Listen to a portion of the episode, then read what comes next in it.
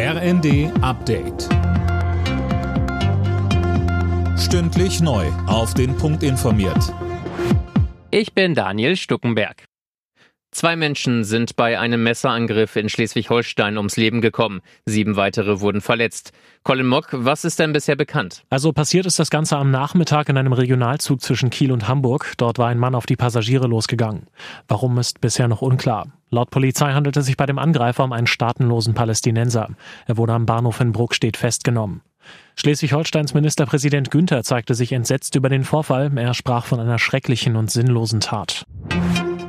CDU-Chef Merz hat die Entscheidung von Bundeskanzler Scholz, der Ukraine Leopard 2 Kampfpanzer zu schicken, begrüßt. Er kritisierte aber, dass Scholz bei der Frage so lange auf der Bremse stand und auch die Kommunikation in der Sache sei schlecht gewesen. Der Bundeskanzler hat die Öffentlichkeit und die Partner über Wochen und Monate im Unklaren darüber gelassen, warum er denn eine solche Entscheidung verzögert. Warum hat er diese Entscheidung erst so spät getroffen?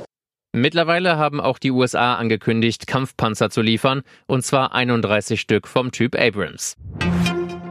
Kurz vor Ende seiner Amtszeit hat sich RKI-Präsident Wieler selbstkritisch gezeigt. Wie er der Zeit sagte, waren die Schulschließungen in der Corona-Pandemie nicht unbedingt notwendig. Da sei der vorhandene Spielraum nicht sorgfältig, ruhig und sachlich genug betrachtet worden. Demnach hätte er mehr Gespräche führen müssen, um die komplexen Geschehnisse besser einzuordnen. Da habe er als RKI-Chef zu Beginn der Pandemie nicht optimal kommuniziert. Die Ergebnisse der Fußball-Bundesliga vom Abend. Augsburg Mönchengladbach 1 zu 0, Freiburg Frankfurt 1 zu 1, Bremen Union Berlin 1 zu 2, Leverkusen Bochum 2 zu 0 und Mainz Dortmund 1 zu 2.